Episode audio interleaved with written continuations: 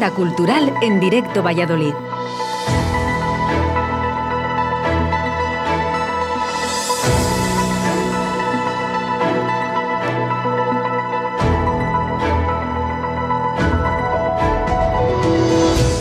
Hola, buenos días. ¿Cómo estáis? Es jueves. El fin de semana está muy cerca. Momento de agenda cultural en Radio 4G Valladolid. 31 de marzo de 2022. Estamos a punto de cambiar de mes. Hemos cambiado de estación, ya es primavera, y hemos cambiado al horario de verano. Está permitido cambiar de todo menos de dial.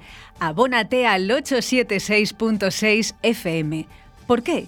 Porque Radio 4G Valladolid es especial y nuestros oyentes muchísimo más. Estamos todos de acuerdo, ¿verdad? Vale. En ese caso, vamos con ideas para los próximos días. Empezamos.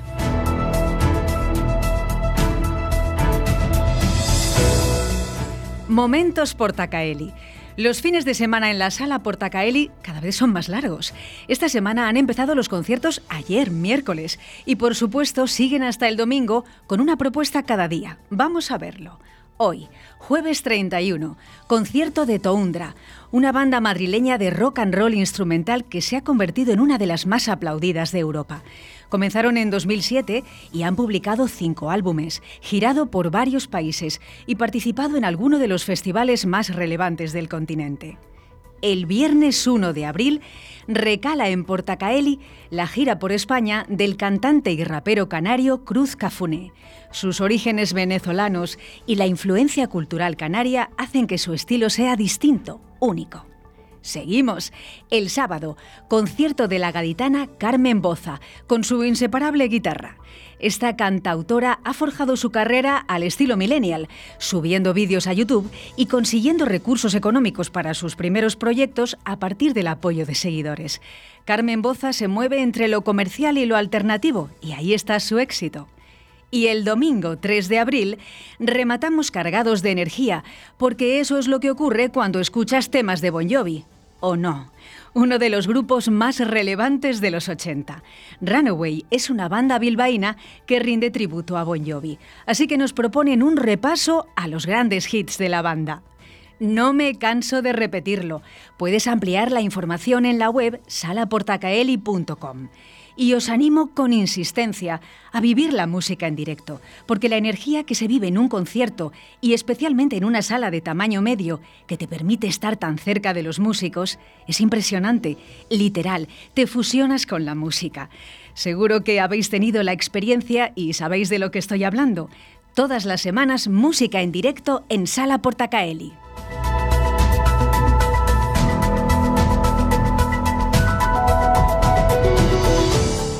Voces de Pasión. Seguimos con música, pero voy a dar un giro intenso. Pasar de Bon Jovi a la espiritualidad de la música sacra es como dar un salto cuántico. Pero amigos, estamos a nada de la Semana Santa y ya tenemos opciones culturales como antesala a la Semana de Pasión. Empezamos hablando de Voces de Pasión, un ciclo de conciertos de órgano y música coral que arrancó el 25 de marzo y se extenderá hasta el 8 de abril un programa de música organizado por la Fundación Municipal de Cultura. En total serán 10 conciertos, casi todos en la Iglesia de los Padres Filipinos y alguno en la Catedral. La entrada es libre hasta completar aforo.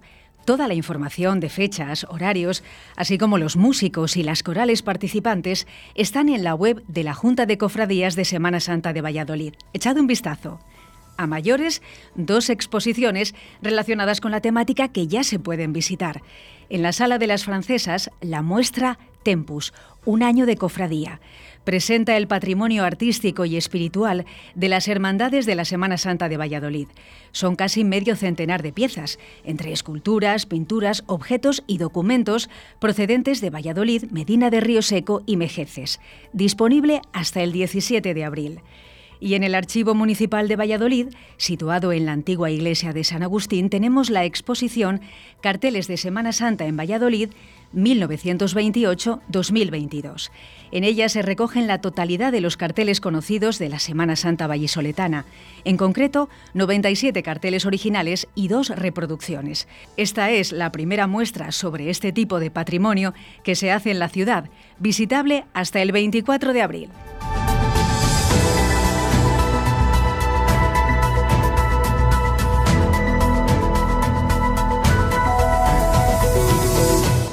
Festival de Cine Cinomo.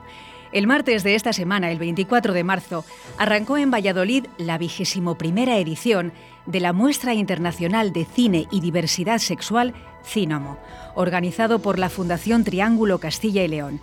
Es el único festival de cine LGTBI de la comunidad. La cita recupera la normalidad tras la pandemia y regresa a los cines Casablanca que se han reabierto hace muy poco. A través del cine, la muestra Cinomo pretende visibilizar la variedad de relaciones afectivas y de identidades como vía para respetar la diversidad y lograr una convivencia más armoniosa. Además, quiere sensibilizar sobre la difícil realidad de las personas LGTBI en todo el mundo. En esta edición se presentan 17 largometrajes de ficción y 21 cortos.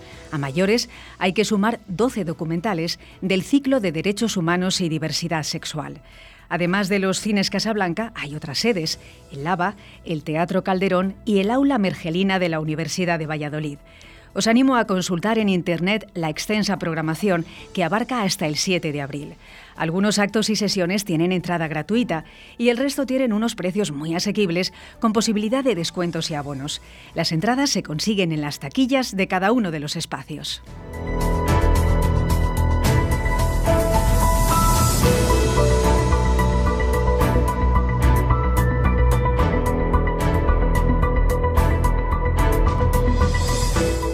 Crusoe. Una recomendación para los afortunados que tenéis niños y niñas en casa. No les privéis de conocer la historia de Robinson Crusoe. Nos vamos a la Casa de las Artes de Laguna para destacar Crusoe, un montaje teatral de la compañía Marlequiñe, para público familiar a partir de 5 años. Será el sábado. Robinson Crusoe es una de las obras más famosas del escritor inglés Daniel Defoe, publicada en 1719 un náufrago inglés que se pasa muchos años en una remota isla desierta. Hasta aquí todos conocéis la historia, pero esta es una magnífica versión de Marlequiñe, una compañía vasca con una trayectoria de 25 años en los que ha generado su estilo propio. El cuidado visual, la gestualidad del actor, la investigación sobre los objetos y lenguajes son elementos que conforman una forma de hacer muy interesante parten de textos clásicos y conocidos para darle una pequeña vuelta de tuerca. En esta ocasión se basan en la historia de Crusoe para contar a través de tres intérpretes y un músico una metáfora de la vida, sugerente y divertida. Este espectáculo fue premiado en 2020 con el Premio FETEN a la Mejor Música. Como siempre digo, las propuestas para la infancia son también una delicia para los adultos.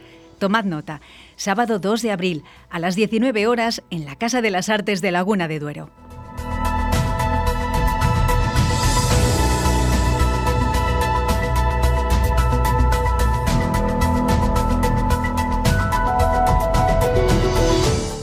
La Pastorale.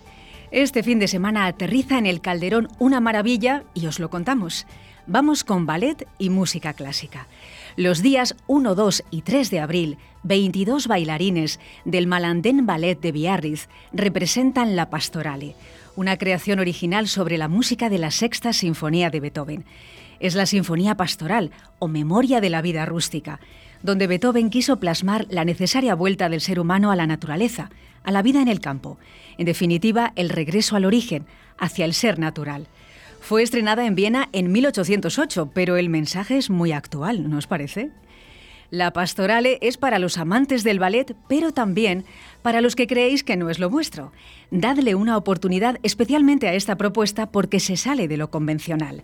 El director del ballet de Biarritz ha seguido el recorrido natural de un bailarín clásico, pero con una marcada afición por salirse de lo establecido e investigar, de forma que lidera el primer centro coreográfico contemporáneo de estilo clásico, que sigue la danza académica, pero introduciendo composiciones neoclásicas.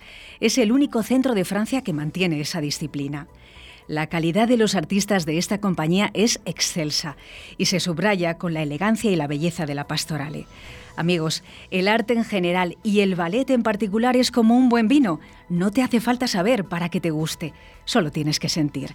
Tres citas, días 1, 2 y 3 de abril a las 19.30 horas en el Teatro Calderón.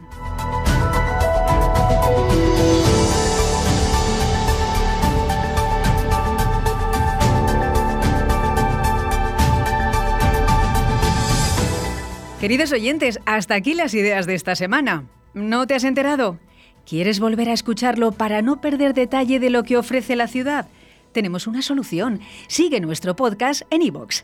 Dos opciones para buscarnos. Si tecleas Agenda Cultural de Valladolid, ahí estamos. Y hay una segunda opción más completa. Seguid el podcast del programa matinal de Radio 4G Directo Valladolid, guiado por Óscar Arratia, con mucho contenido de la ciudad, además de la agenda. Hasta la próxima.